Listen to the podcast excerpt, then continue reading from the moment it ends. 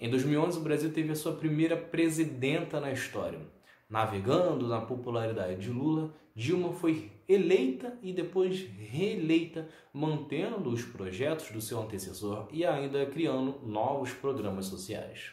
É Pilatos lá na Bíblia quem nos diz, e também faleceu por ter pescoço o infeliz autor da guilhotina de Paris.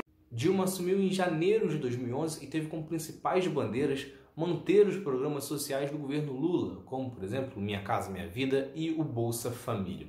Logo de início, ela também lança o PAC 2, que era um programa de aceleração ao crescimento investindo forte em infraestrutura. Teve também o Mais Médicos, que foi positivo, mas gerou uma certa polêmica. O programa levava médicos para regiões que tinham dificuldades na contratação e eram pagos a partir de então pelo governo federal.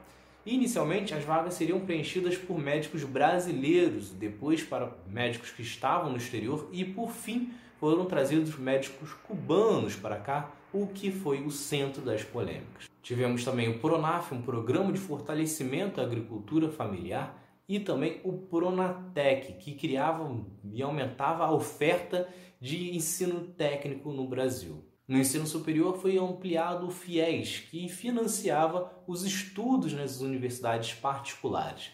Ao todo, foram mais de 2 milhões de beneficiados apenas no governo Dilma.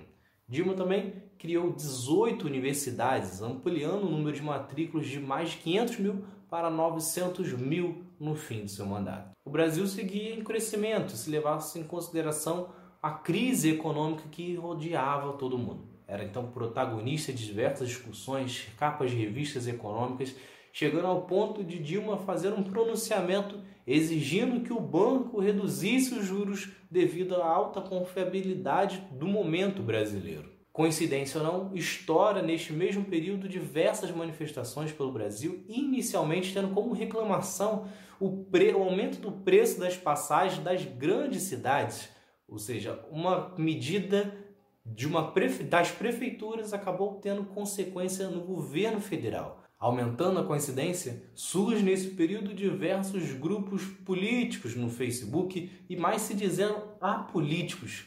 Coincidência não, esses mesmos grupos que organizaram essas manifestações hoje são deputados eleitos por partidos de direita. Foi também em 2013 que estoura o escândalo de espionagem de Barack Obama. Nesse escândalo ficava comprovado que o presidente dos Estados Unidos tinha acesso a conversas de alto escalão do governo brasileiro, especialmente relacionadas ao pré-sal e à Petrobras. Só que ainda assim, Dilma consegue ser reeleita e em dezembro de 2014 chega à menor taxa de desemprego da história do Brasil, de apenas 4,5%.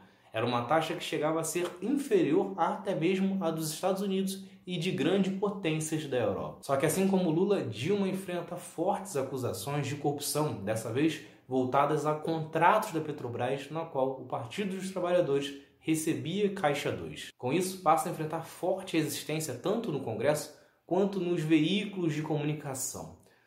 Vivendo essa situação, tendo dificuldade de aprovar pauta, inclusive ter o seu orçamento aprovado no Congresso, Dilma começa então a ceder e aprovar decisões pedidas por políticos de direita, como por exemplo diversos cortes em programas sociais. Só que nada disso adiantou e, tendo como represália a posição do partido de votar pela cassação de Eduardo Cunha, Dilma acaba então enfrentando um golpe político. No golpe, a acusação era de pedaladas fiscais, na qual ela teria antecipado receitas para continuar fazendo os pagamentos de programas sociais. Acontece que em nenhum momento do julgamento feito no Congresso levou-se em consideração realmente as pedaladas fiscais e muito menos se ocorreu dolo. Todas as decisões foram tomadas apenas a interesses próprios, financiados por empresas que apoiavam a candidatura de Eduardo Cunha, como foram revelados em escutas, e também interesses de políticos que acreditavam que, finalmente, tirando o PT, acabariam as investigações de corrupção. Enquanto todo esse processo ocorria, a situação econômica do Brasil acabava piorando. O país entrava em recessão e o desemprego saltava de 4,5% para 10%.